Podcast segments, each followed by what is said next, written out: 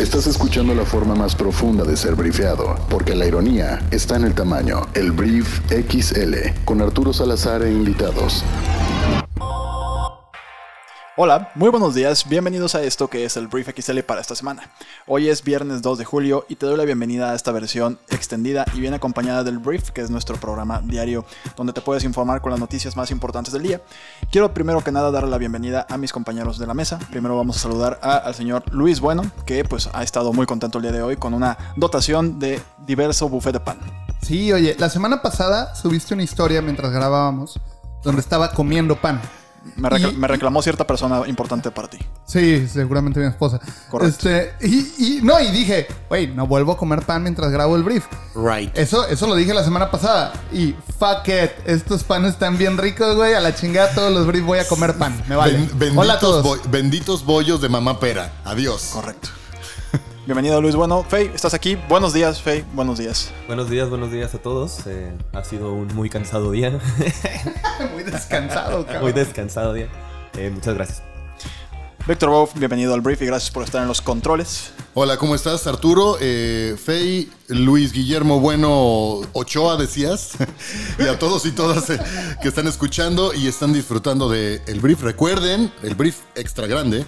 Recuerden a todos y todas seguirnos en nuestra cuenta de Facebook, Twitter e Instagram, arroba briefy, y compartir inmediatamente terminen de escuchar este podcast. Sí, de verdad muchas gracias a la gente que está compartiendo el, podcast ahí con sus amigos y redes sociales. Hay hasta algunos memes ya de gente compartiendo el brief, que, la verdad muchas gracias por hacerlo. Qué joya, ¿no? Sí, ya cuando estás en un meme ya está cabrón. Me, da mucho orgullo y está muy padre. Este, pero bueno, vamos a hablar de diferentes temas. Hoy vamos a darle un tour a México y diferentes temas de relevancia en México. Vamos a hablar un poquito de Estados Unidos y bueno, hay muchas cosas que platicar el día de hoy. Mejor comenzamos de una vez con esto que es el Brief XL. Vamos. Bueno, vamos a empezar hablando de México y vamos a empezar hablando del de el aniversario de la cuarta transformación. Happy birthday to you. Correcto. Bueno, sí, tal vez lo recordarás, pero la noche del primero de julio del 2018, Andrés Manuel, pues ganó. Ganó con una victoria aplastante sobre los diferentes partidos políticos que se le pusieron enfrente. Y bueno, hoy en día, eh, pues ya van tres años. Se cumplieron tres años de ese suceso. Y cada año, Andrés Manuel en esta fecha, el primero de julio de cada año, lo que hace es dar pues un pequeño informe de, pues como si fuera el informe de gobierno que normalmente es en septiembre que también da un informe de gobierno. También, Andrés Manuel creo que da un gobierno cada trimestre o algo así. Sí, sí, un informe. Pero... De hecho, por eso el gag y el hashtag es 15 informe de gobierno. Este fue el 15 informe de gobierno. Correcto. Es patético, en fin. El tema es que Andrés Manuel el día de ayer pues hizo este, este informe de gobierno que se puede dividir tal vez en cuatro partes, ¿no? La primera parte creo que tiene que ver con un buen manejo de la pandemia que dice Andrés Manuel que tuvimos en México, que se hizo todo lo posible y todo lo humanamente posible para salvar las vidas de los mexicanos eh, en la pandemia que tenemos y que, digo, él dijo, literal, dijo que no estamos ni cerca en América y el mundo de ser uno de los principales países con muertes de COVID.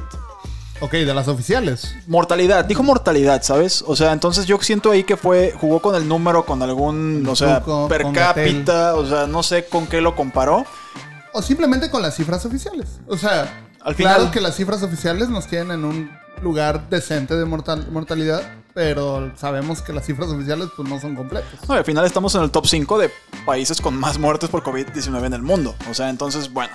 Andrés de, 190 y tantos países que tiene el planeta, o sea. Correcto. O sea, en la vacunación sí podríamos decir que somos top 20, pero también somos México. También hay que entender que México es un país G20, que es normal que estemos en el top 20 de, de vacunación, pues. Llevamos lentones, no somos ni de chiste Israel, Estados Unidos, pero ahí va.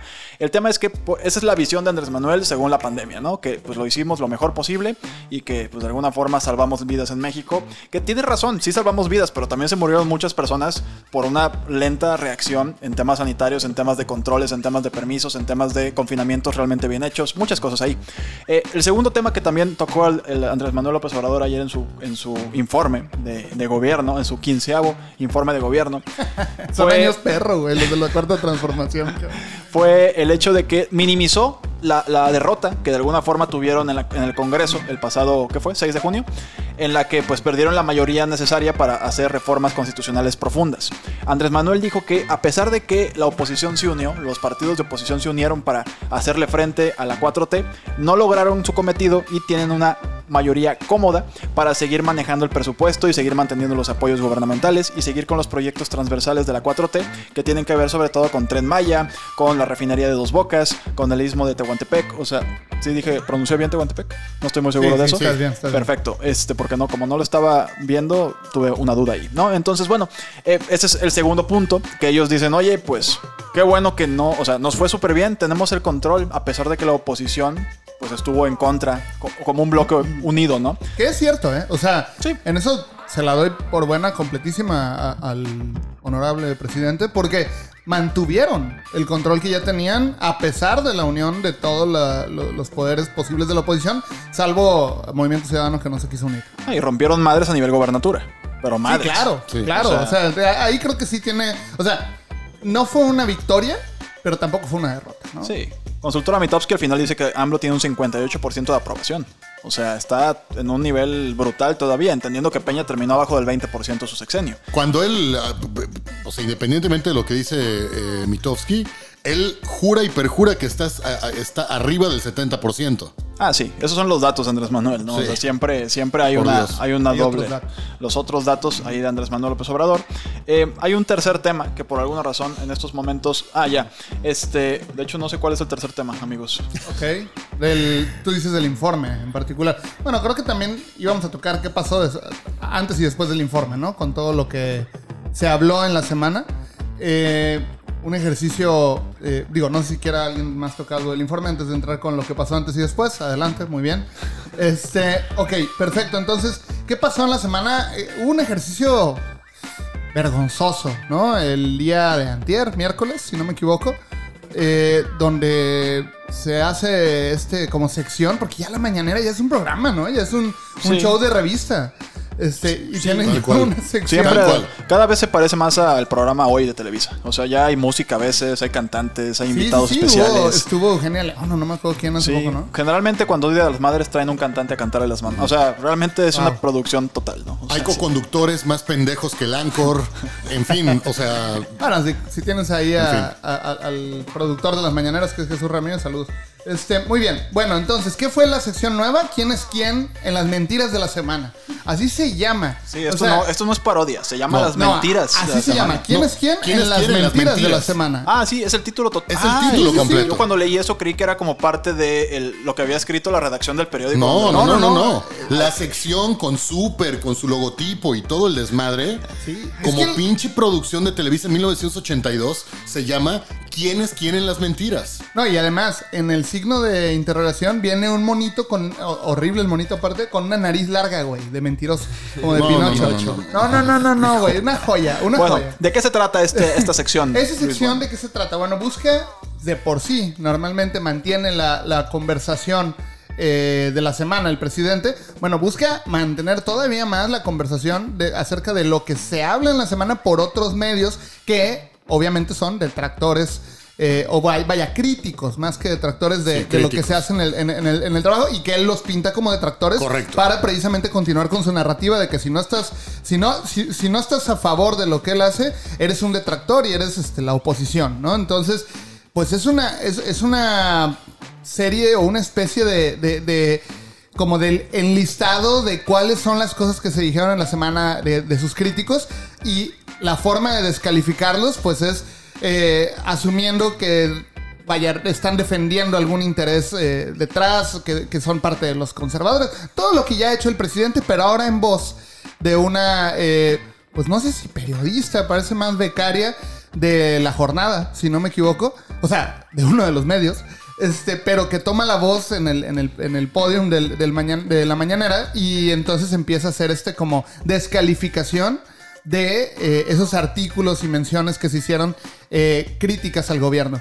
Por cierto, la joya de la corona de esta sección tan patética que se aventaron fue que eh, desmitificaron o desmintieron un artículo que salió en el 2017 de Forbes. O sea, que hablaba del gobierno de Peña Nieto. Y estos güeyes creyeron que había salido esta semana porque seguramente alguien le dio retweet en su timeline, en su trendline, este, y, y lo desmintieron. Son es, vergonzoso. Y fuera de lo divertido o, divertido, obviamente, cringe que, pasó en, la mañanera, pues el ejercicio per se es una burla, es, una, es un ataque también directo.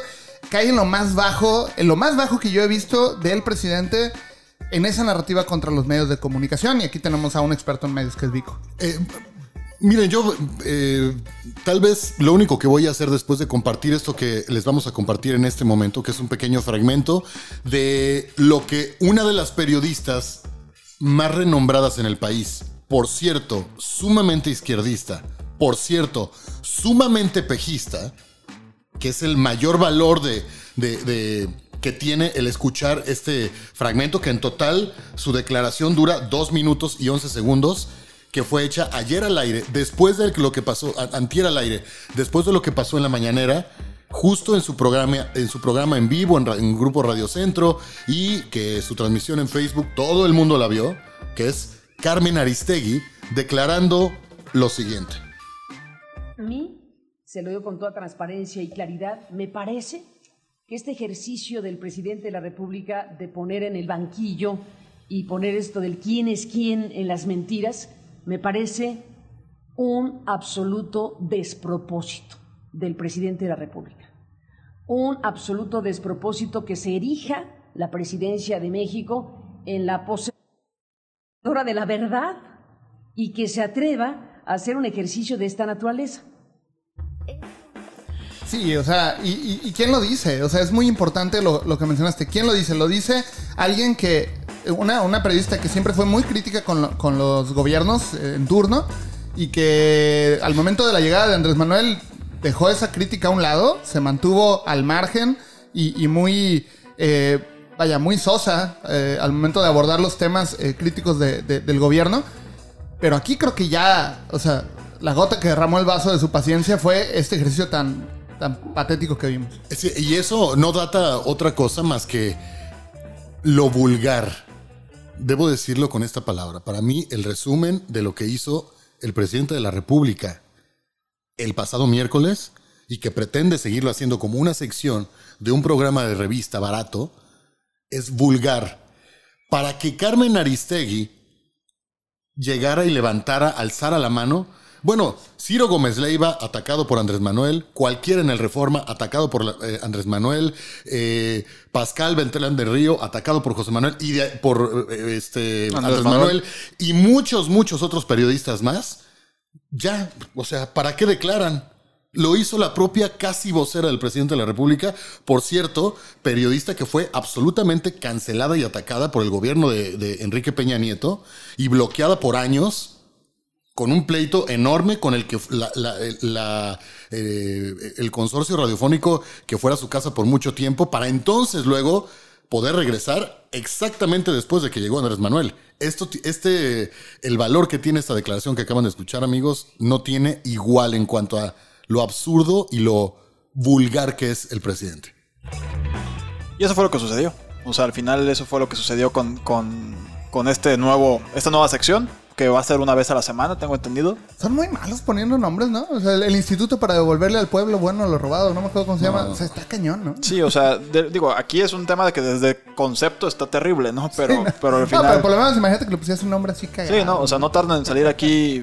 Mi, mi compañero Vico y mi compañero Luis ya creo que van a salir así dentro de, de esta sección. No, a salir esperemos las- que no. Creo que este es un medio que todavía no está dentro del radar de, de- de Jesús Ramírez. Seguimos siendo, seguimos siendo hipsters, seguimos O sea, siendo... la pre- el gobierno de México, de los creadores de Zapatitodo, Zapatos y algo más, y la 4T, les presentamos el programa que todo mundo quería escuchar y quería ver. ¿Quién es quién en las mentiras? Dicho por el inteligente, que con todo el poder, que se convierte en un tonto, con todo el poder. Enrique, el, eh, mi vida Peña Nieto, con la herencia a uno de los más idiotas del planeta, Andrés Manuel. Dios mío, Creo que sí qué vamos a horror. salir probablemente. Sí, sí, o sea, Qué ya horror. aquí Está, soy Víctor Boy y Luis Bueno Ey, ey, ey, yo, no dije esa última parte, yo solo estoy criticando el nombre. Corre- soy, soy, soy Víctor Bo, va a salir próximamente en la, en la sección nueva del presidente de México. Por cierto, tenía que hacer este, antes de esta fuerte declaración mía. Eh, Briefy y todos los integrantes de Briefy no tienen nada que ver y no se responsabilizan de lo que acabo de decir hace unos minutos. Soy. Víctor Hugo Bo y me pueden encontrar en mis cuentas de Twitter, Facebook, Instagram, Snapchat y demás. Diciendo Y exactamente en- lo mismo. Y hasta en OnlyFans como arroba soy Víctor Bo. Bye. Bien, el- el- el- recomiendo específicamente el, OnlyFans. El OnlyFans, claro. De Víctor Bo, lo recomiendo bastante. Este, pero bueno, eso fue lo que sucedió con, con el tema de esta nueva sección de la mañanera. Eh, valdría la pena mencionar, no sé qué piensan ustedes, pues lo que pasó esta semana con eh, el señor Hugo López Gatel. Sí, digo, creo que ahí sí, ahí sí no. Y tal vez antes, ¿sabes qué? Voy a hacer un cambio aquí imprevisto. Hay que, Dale, hablar, de, hay que hablar de Carlos Slim. Claro. Ah, claro. El ingeniero. Hijo. No, aparte súper interesante porque fue el ejemplo que puso, o sea, fue el ejemplo que dio Andrés Manuel cuando decía de que los medios modifican las versiones y se puso a defender que nuestro buen tío Slim iba a encargarse de toda la reconstrucción y se aventó una frase como bien trabalenguas de independiente si estuvo bien o estuvo mal construido el tramo que le correspondió a su empresa, independientemente de si tiene pruebas que él asegura tener y le creo que entregó la obra y la recibieron y fue una obra concluida, independientemente de eso y que además la autoridad judicial, él vino a expresarme que será a cargo de la reconstrucción. O sea, básicamente le vale madre si tiene la culpa o no, no lo va a perseguir, nomás le va a pedir que la pague y ya.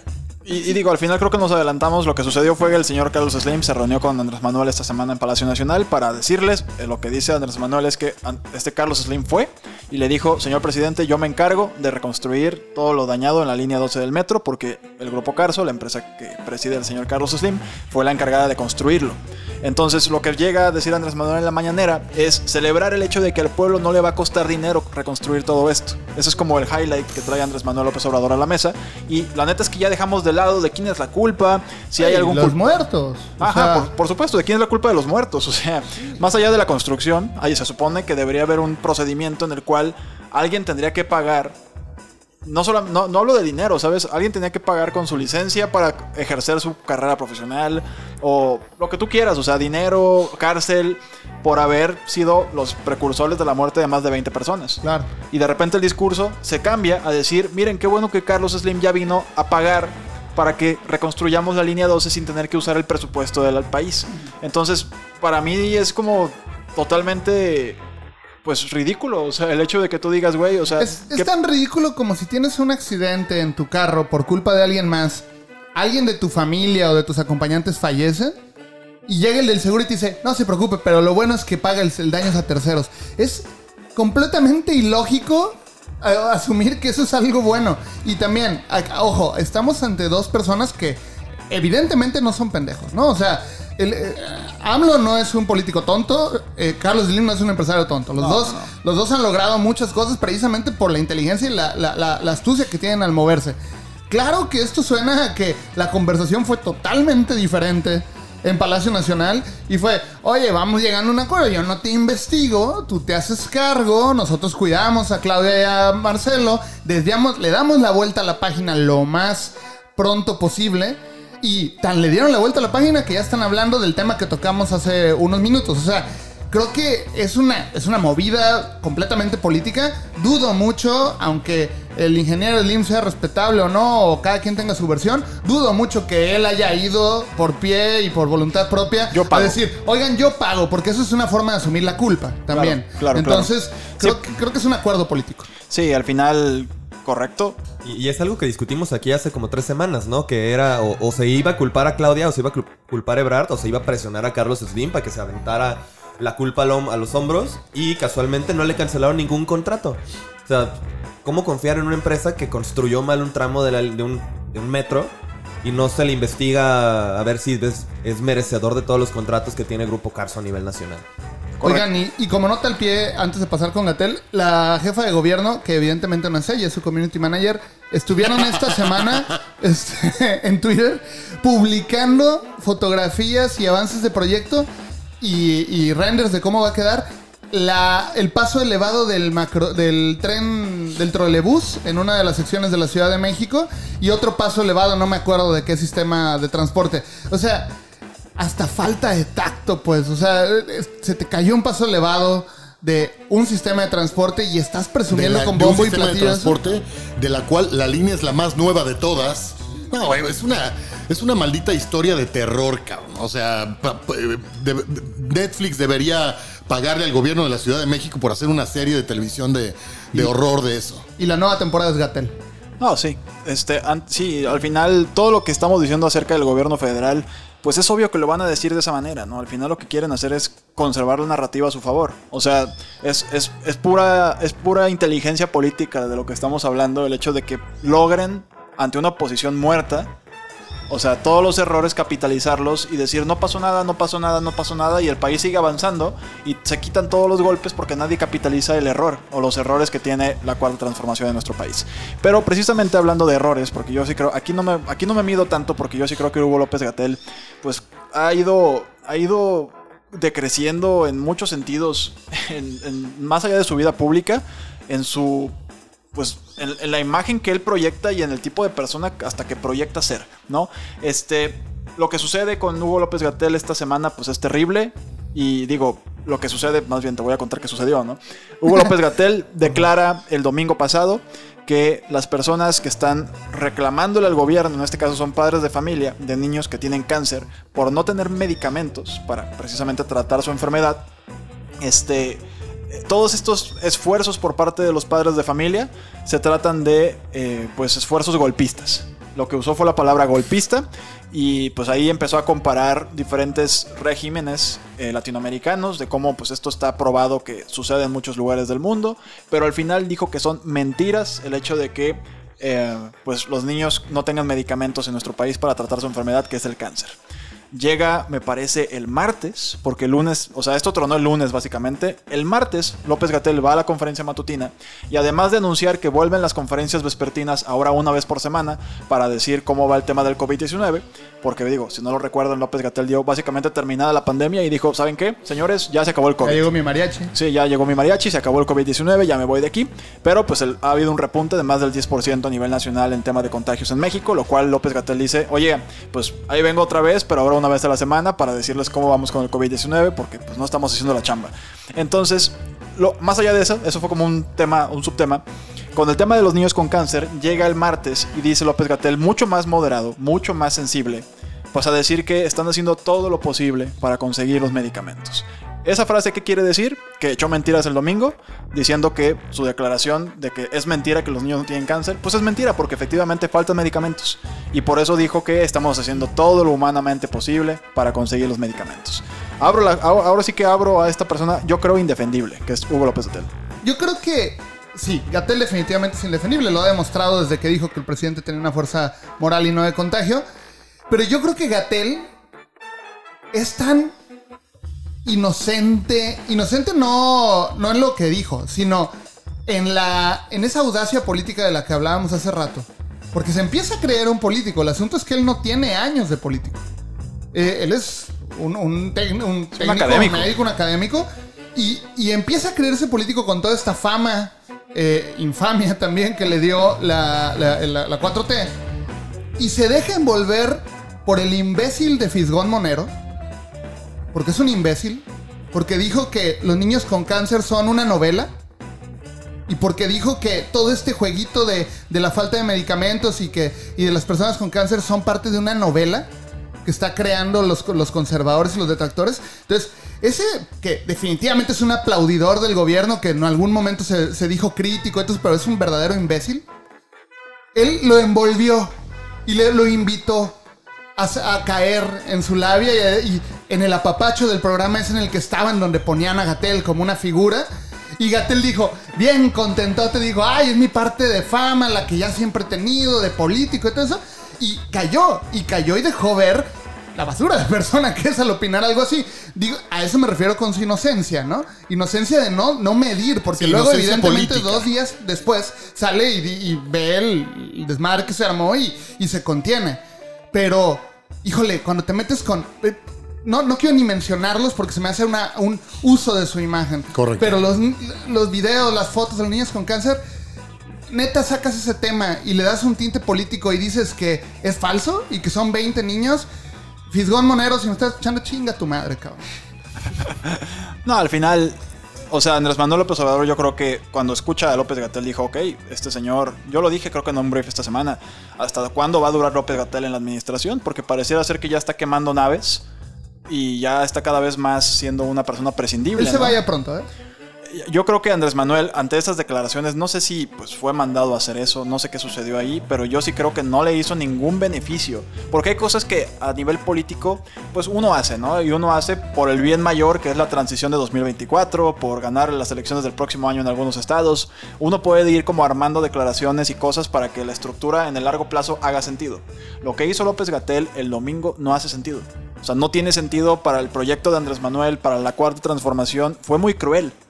O sea, simplemente fue muy cruel jugar con ese tema y hablar de ese tema y llamarles mentirosos. Y pues tanto fue cruel que el día de ayer le ponen una demanda penal a Hugo López Gatel por genocida.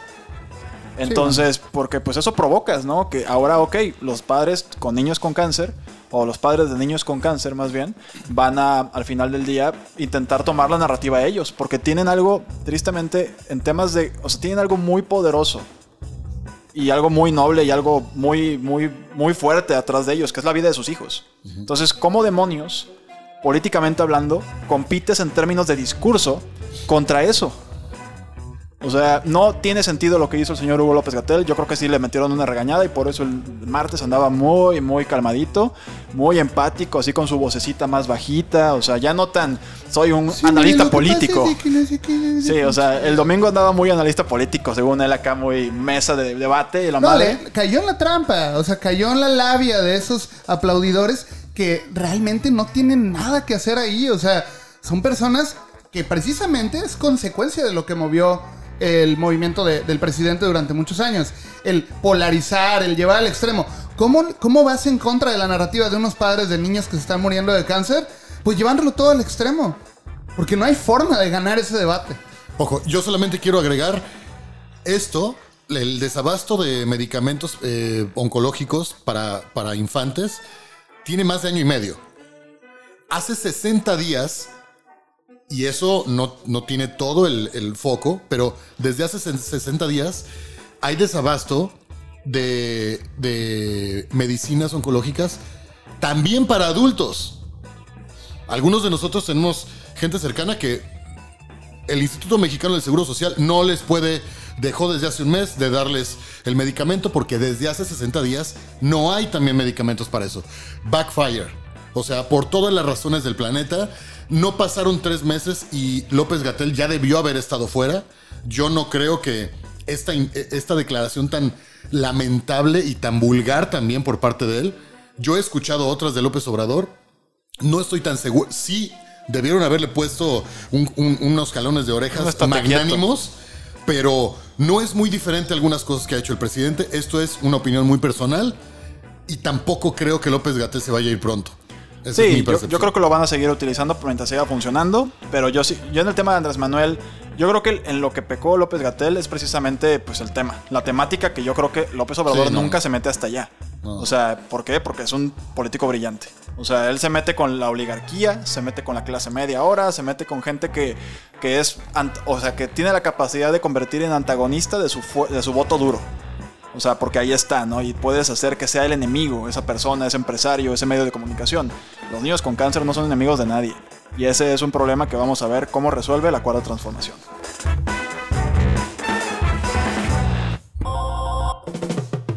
Bueno, vamos ahora a hablar de el señor Donald Trump. Donaldo, el expresidente. Eh, ya nos vamos a divertir. Sí, ¿no? Ya se terminó un poquito la... la eh, pues, ¿cómo se dice? El sin sabor, que es hablar de Sí, lo que pasa en. México.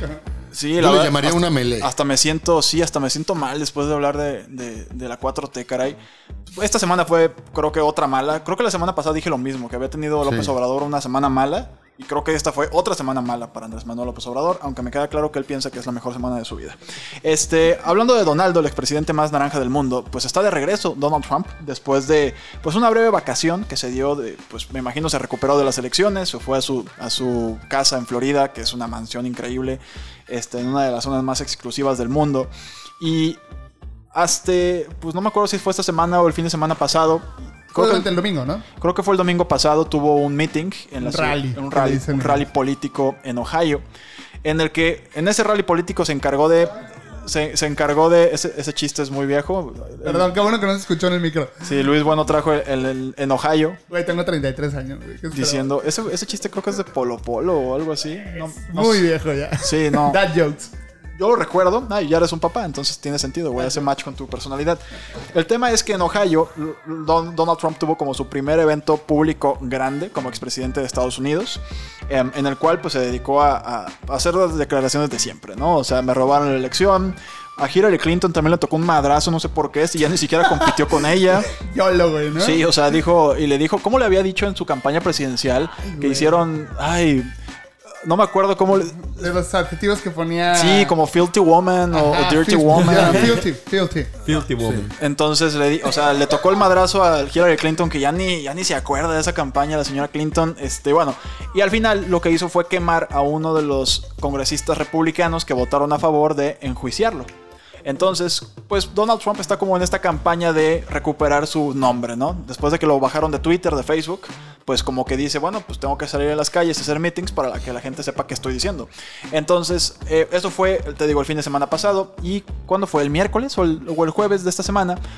El jueves fue a la frontera, ¿no? No, el miércoles. El miércoles, El, el miércoles fue a la frontera junto con el gobernador de Texas. Dieron un recorrido por la frontera diciendo pues que la frontera de Estados Unidos estaba peor que nunca. Porque sí, la frontera, bueno, no es que esté peor que nunca, pero lo que sí está el dato es que tiene la mayor cantidad de pues intento de, de inmigración ilegal de hace mucho tiempo. O sea, ahorita con, con Joe Biden sí estamos como en un, bueno, están, yo no soy gringo, están como en un punto de esa, un punto alto pues en cuestión de inmigración ilegal. Entonces Donaldo dijo que, "Oiga- oigan chavos, pues estamos peor que nunca, mi frontera fue la mejor de la historia, este, conmigo estábamos súper bien. Obviamente Donald Trump no mencionó a los niños enjaulados, ni a la separación de familias, ni todas las violaciones de derechos humanos que re- se realizaron durante su administración. Le echó muchas flores a AMLO en esa conversación con el, con el gobernador de Texas. O sea, en serio, le dijo que era el pre- el- un presidente con una gran visión, con una... En verdad habló muy bien de AMLO. Increíble. Pues le permitió hacer lo que quiso. A mí se me hizo muy chistoso un argumento que hizo Trump de... De Biden no tenía que hacer nada, tenía que irse a la playa y no hacer nada y tendríamos una de las fronteras más seguras del mundo. O sea, es como... Sí, o sea, Donaldo, más allá de lo que dijo, más allá de los eventos, lo que está sucediendo es que pues está de vuelta. It's back. Está de vuelta y digo, yo he hablado varias veces en el brief como que intentando hacer mis apuestas, ¿no? De que si se va a eh, postular en 2024 o no. Yo creo que pues sí se va a postular. O sea, Barack Obama se la pasó en su, en su descanso haciendo kitesurfing con Richard Branson en las, i- en las is- en las Islas Vírgenes, perdón. Y se la pasó de, de poca madre viajando por el mundo. Y Donald Trump no tardó ni que cuatro meses, cin- no, seis meses en volver realmente a los rallies políticos. Yo creo que cuando bajó la intensidad del tema del Capitolio fue cuando ya se Sí. dio esa libertad, ¿no? Sí, que ahorita le van a dar otra vez para arriba, este, porque ya eh, Nancy Pelosi promovió una ley en el Congreso para que precisamente se creara la comisión para investigar más a fondo esto. Todavía tiene que pasar el Senado, pero no creo que vaya a haber muchos problemas para pasar esa ley, para que después se nombre este comité de investigación.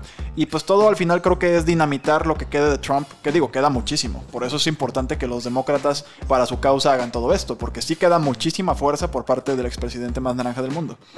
Y, ahí creo que también vale la pena eh, observar a los republicanos, ¿no? Que creo que no encontraron el liderazgo de transición después de la salida de Donald Trump. O sea, tenían eh, algunos liderazgos fuertes en, en- la Cámara de Representantes, pero que eran solo eso, legisladores al final del día.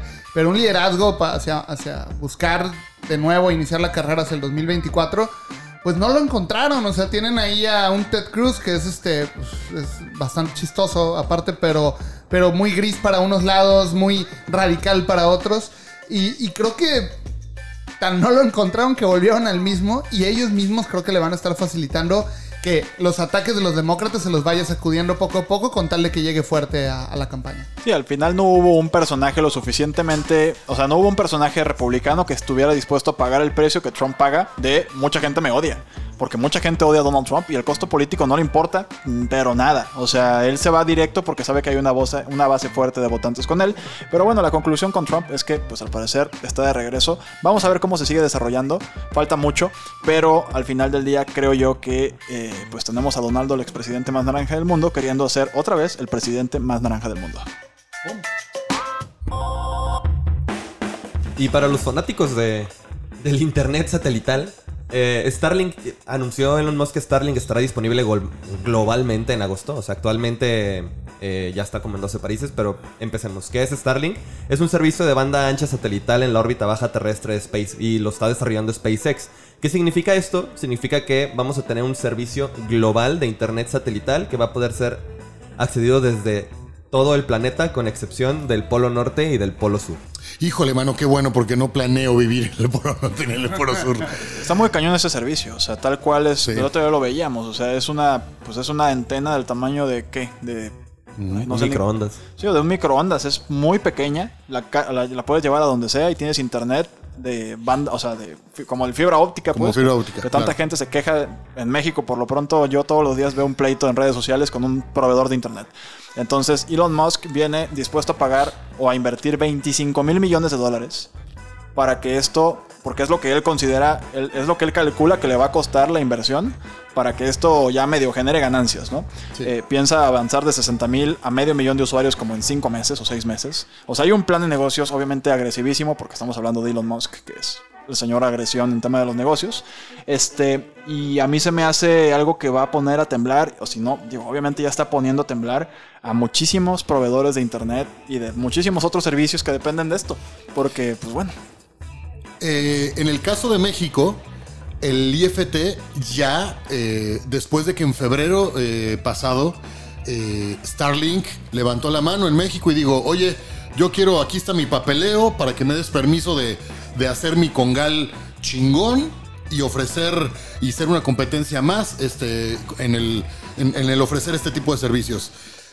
El IFT ya le otorgó hace apenas un par de semanas a, Starlink de SpaceX el, el permiso para hacerlo y ya le puso, o sea, con ese permiso hay un límite, un tope máximo, una fecha tope máxima donde el servicio tiene que estar ya disponible para cualquier mexicano o mexicana que lo quiera contratar y esa fecha es finales de octubre de este mismo año. sí, Es decir, es como la fecha límite, ¿no? Por- Exacto. A partir de agosto está disponible, tal como lo está diciendo Fabián. Cualquiera podemos, de hecho, ya desde febrero reservar, ¿no? O sea, levantar la mano y decir yo quiero. Eh, independientemente de eh, el seguro que tienes que pagar para que te den la antena y demás, que es una muy buena lana. El servicio medio de, de Starlink va a costar alrededor de los 99 dólares el paquete, el paquete de internet mensual. O sea, barato mis polainas. Pero lo que, No, le- pero, lo, pero lo los- que va a dar Los servicios satelitales están más o menos por ahí. Sí. Entonces está eh, bien. Claro. O sea, eh, eh, está como tiene que estar, pero a lo que voy es, al menos para México, no va a ser tan popular. Eh, le va a costar unos, unos añitos eh, amaizar, pero por ejemplo, hay muchas empresas que son empresas que más después de la pandemia se han convertido en empresas como más eh, móviles. O sea, lo voy a poner como un ejemplo, nosotros cuatro que podríamos estar, eh, que, que como amigos, como socios, como equipo de trabajo y demás, estaremos haciendo cosas, pues podemos estar yendo juntos con un, con un internet de esa capacidad en cualquier parte del país y no vamos a tener absolutamente un solo problema. Sí, o sea, eh, y creo que el- precisamente el modo de vida que la pandemia nos trajo es bastante adecuado para este tipo de servicios, pues. O Correcto. sea, como tú dices, claramente en México no va al mercado masivo, no va al mercado masivo, o sea, digo, a pesar de que los servicios, ¿qué cuesta un servicio de internet en México? ¿A partir de que 500 pesos? No, ahí hasta de 250 pesos. Pero de alta velocidad, yo creo que por encima de Sí. los mil. Porque si está- están comparando. entre comillas, o sea, eh, fibra óptica ya decente, a partir de los 500 eh, pesos ya encuentras un paquete. Es que estaban comparando Starlink con 5G.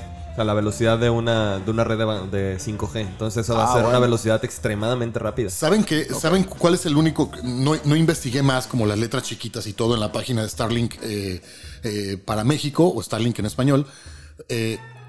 ¿Cuáles son las letras chiquitas en términos de algo que sí afecta en otros servicios satelitales como televisión satelital, etcétera? La primer tormenta que te cae en cualquier verano común y corriente, te vas al carajo. O sea, Sky hay una, hay una tormenta eh, masiva que, que está señal. tupida y eso no necesita tener eh, eh, tormenta eléctrica. Mientras haya mucha agua, eh, lo que causa eso es tener una barrera, una, un- una membrana que hace que no necesariamente sea la señal adecuada. ¿Qué pasa con Starlink en ese sentido? Es algo que sería lo, como lo primero que les preguntaría. A la gente de Sky, si nos quiere patrocinar, podemos borrar esta parte que dijo Ico sin problema. Eso es lo que va a pasar, va a estar muy interesante. El futuro se está poniendo muy interesante, sobre todo hablando de servicios espaciales o que provienen de la industria aeroespacial, que me queda claro que está acelerando a un nivel brutal porque pues ya hay una rentabilidad eh, de por medio, ¿no? Entonces vamos a pasar pues al último tema de esto que es el Brief XL. Ah, y, y el último tema realmente pues es como un conjunto de todo lo que está pasando en este verano deportivo, ¿no? Este, eh, por aquí creo que en la mesa nos distribuimos eh, varios fanáticos de fútbol, este, algunos, creo que todos de tenis, ¿no? Entonces, ¿qué está pasando, por ejemplo, en el bello Inglaterra, Vico? Bueno, Londres es la casa de uno de los, uno de los abiertos de la ATP. Em, se llama Wimbledon. Es una verdadera hermosura. Es el gran, el gran eh, slam en pasto. Muy, es muy elegante. El, el pasto más elegante, más fino. Pasto las, inglés. eh, la- las instalaciones, la vibra. En, en el inicio del verano, donde entre comillas salen o hay la mayor cantidad de días con el poco sol que sale en, la, en esa gran isla, que es el Reino Unido. Eh, ese gran slam está siendo maravilloso y ha tenido sorpresas enormes. Primero es que eh, Osaka, por un tema de salud mental, decidió eh, no participar. Naomi Osaka. Eh, por otro lado, eh, Rafael Nadal, por un tema de, por un tema de, lesiones, no pudo participar después de, de Roland Garros. eh, eh, se hizo a sí mismo, se quedó fuera de- del, abierto de, del abierto de Inglaterra, del abierto de Londres. Y por otro lado, Serena Williams, una de las hermanas Williams, una de las mujeres más impresionantes en el tenis mundial, con 39 años de edad y una verdadera crack, la mujer con más Grand Slams, con más eh, Wimbledons ganados en la historia, eh, ya venía con, con- venía con varios meses atrás Carga con un, muscular. un- un problema de, de carga muscular en su muslo derecho, se lastimó en un giro, ¿no? En un, en un freno que se dio para luego eh, reconfigurar y dar un, un golpe en pleno servicio suyo.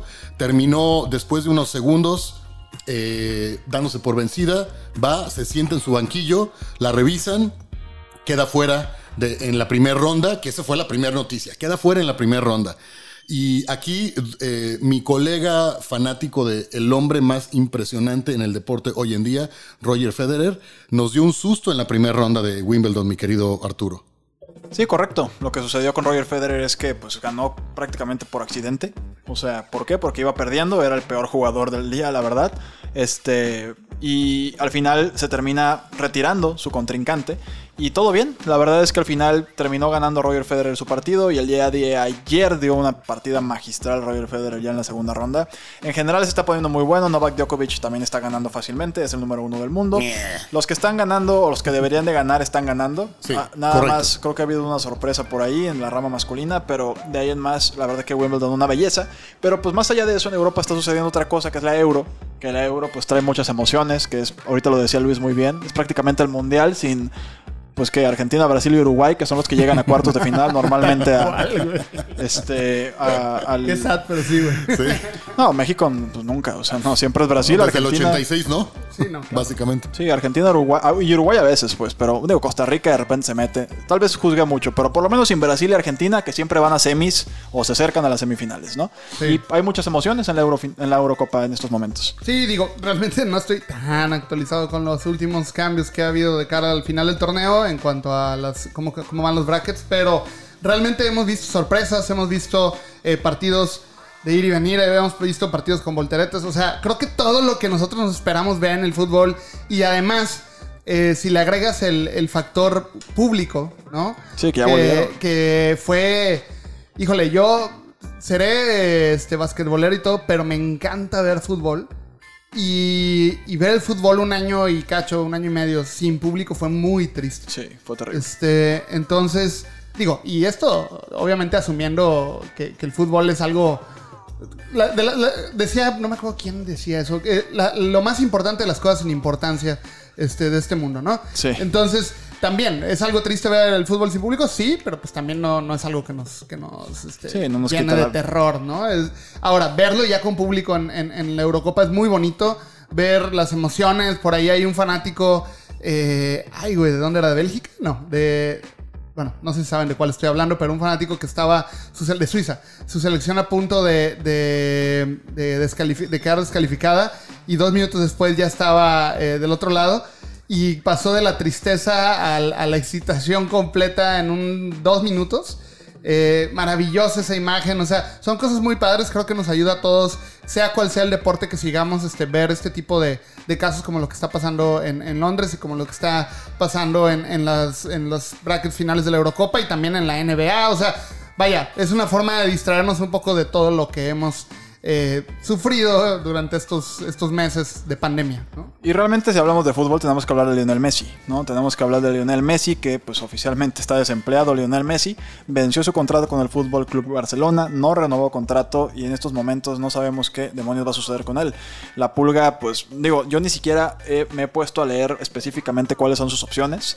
Llegó el Kun Agüero, que proveniente del Manchester City al Barça, que es muy amigo de Lionel Messi y pues todo parecía indicar que era como el regalo para Lionel para que se quedara pues a seguir ganando ahí, ¿no?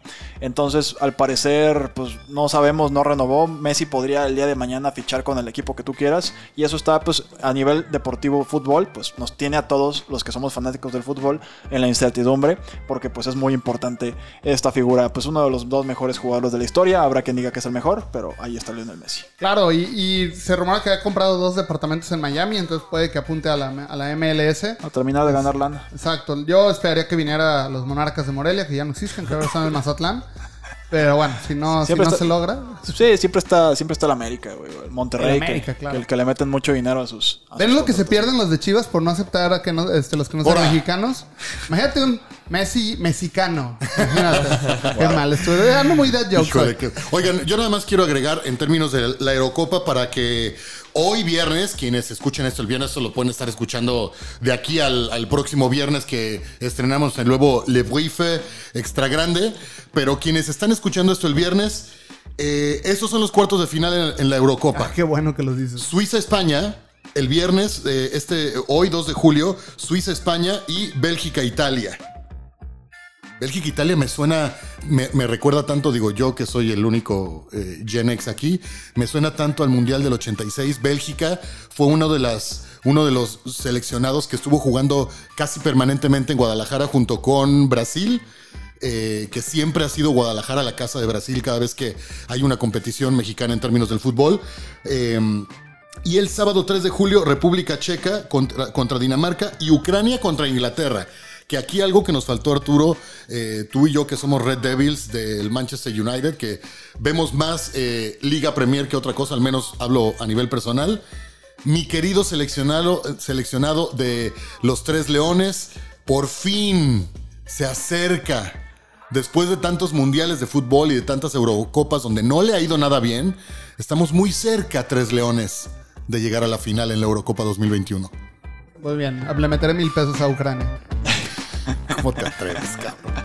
Muy bien, vamos a terminar el brief de esta semana con. Oye, nada más que decir algo. Me confundí un poco en mis notas de soft news que eh, pusimos. Sale Bill Cosby, güey. ¿Todo bien? O sea, no era de deportes esa, ¿verdad? No, no era de deportes, Pues- definitivamente no, pero pues Bill Cosby pudo haber sido un tweet de la semana, este, pues que li- liberaron a Bill Cosby, que es este comediante que pues tiene 40 o 50 mujeres acusándolo de por asalto sexual y por conducta indebida, creo que es la, el- la otra, el otra Dormía a sus víctimas, el hijo de la chingada. Entonces re- resultó estar libre ya esta semana debido a que pues una falta de procedimientos, es un tema ahí casi casi administrativo y eh, básicamente anularon todo por lo que había sido culpable, había estado encerrado dos años, anularon eh, absolutamente toda, eh, toda culpabilidad. Pasamos de Free. Britney a Free Bill. Sí, correcto.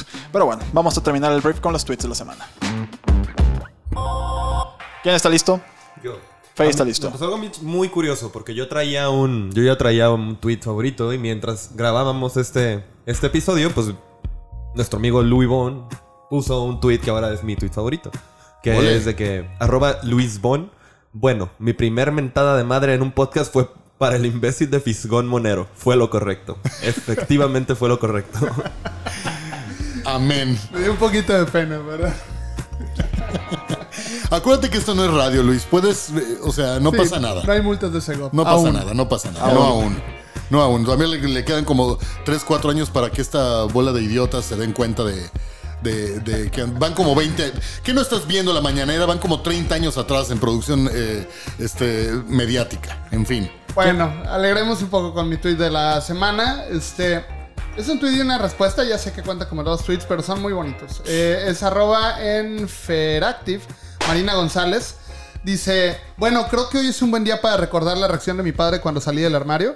Simple, y bueno, no les doy el spoiler porque más bien les leo la imagen que puso. Es un chat con su papá y le dice, hola papá, tengo novia, se llama Raquel y se viene a almorzar a la casa, ¿vale? Papá le contesta, vale, ¿qué vamos a almorzar? Este, ella le dice, pollo, vale, voy a buscarlo y le dice el papá, compra pan. Entonces la reacción del papá cuando ella salió del closet fue, compra pan. Está perfecto. Y le contesta, este, Emilia González, le dice, mi hija con 16 años llorando. Su padre le preguntó, ¿por qué lloras? Ella, porque me gustan las chicas. Él le respondió, pues vaya cosa, a mí también. Maravilloso. Empatía Gran total. padre. Love is love. Love is love. Punto. Se acabó. Oigan, eh, John eh, Erichman, un, un, eh, blogger, eh, analista de, de tech, de, de cosas que tienen que ver con emprendedurismo, etcétera, etcétera, para Bloomberg y para muchos otros medios en Estados Unidos, eh, y un tuitero de Hueso Colorado desde hace varios años, eh, publicó lo siguiente. Esto fue eh, apenas este jueves, eh, ayer. El tweet lo traduzco, dice, Wally Funk, la mujer de 82 años de edad, se convertirá en la persona, en el ser humano más longevo en viajar al espacio. Ella debió haber viajado al espacio hace 60 años. Ahora ella va con Jeff Bezos. El, el contexto de esto, Wally Funk es, eh, ha sido en su, en su carrera como, como piloto aviador, ha sido memorable desde aquellos tiempos porque fue la primera mujer, que una de las primeras mujeres en convertirse en piloto, pero además cada una de las certificaciones que estaban alrededor de, de la industria aeronáutica, ella tomó las certificaciones. Es ingeniera eh, aeronáutica, es piloto, sabe absolutamente todo lo que tiene que ver con, con eh, aeronáutica militar, con aeronáutica comercial, etc. Y en aquel momento, en una convocatoria que la NASA y el gobierno de Estados Unidos lanzan, ella fue una de las mujeres que se fue a evaluar por la NASA para ser la primera mujer o de las primeras mujeres en viajar al espacio. Al final el programa se, tu- se cayó un rato, pero después de 60 años, ella tiene la oportunidad de viajar al espacio por primera vez. Hay un video precioso que les voy a compartir, eh, que compartió John eh, Eichmann, donde Jeff Bezos evidentemente está en su tema político, haciendo lo que tiene que hacer, contándole la historia de cómo ella va a ir. Ella cuenta su propia historia. La verdad es que al final es un video por verla a ella hablar, a una mujer brillante, increíble y que es el ejemplo perfecto de cómo las mujeres pueden hacer un chingo de cosas exactamente igual o mejor que los hombres. Es eh, el caso de Wally Funk, de 82 años de edad, que en solamente unas semanas estará en el espacio. Correcto. Y voy a hablar también yo de mi tweet favorito de la semana de la carrera aeroespacial precisamente. Y es un tweet del Washington Post que básicamente nos informa acerca de cómo eh, Richard Branson, el CEO de Virgin Galactic, que es una de las tres empresas más fuertes ahorita, pues peleando por el turismo espacial, pues ya declaró el Sir Richard Branson que va a vencer a Blue Origin de Jeff Bezos en la carrera al espacio. Esto pues es competencia, pues de alguna forma... pues sana, o sea, es competencia al final de cuentas entre dos empresas, pero el hecho de que ya lo estén vocalizando quiere decir que atrás de esto viene una cantidad de inversión, una cantidad de esfuerzos y prepárense porque de verdad estoy seguro que en 20 años no vamos, o sea, hoy no podemos ni imaginar lo que vamos a estar haciendo en temas espaciales en 20 años. Entonces, ese fue mi tweet favorito de la semana. Y pues bueno, se terminó el Brief XL. Voy a despedir a mis compañeros de la mesa. Luis, bueno, gracias por estar aquí. Felicidades por tu primera mentada de madre en un podcast. un gusto, un saludo a todos, menos a Fisgón Monero. Me queda clarísimo. Este, Fey, gracias por venir, por hacer el esfuerzo. Muchísimas gracias a todos. Víctor Bo, gracias por controlar este, este podcast y por estar aquí también.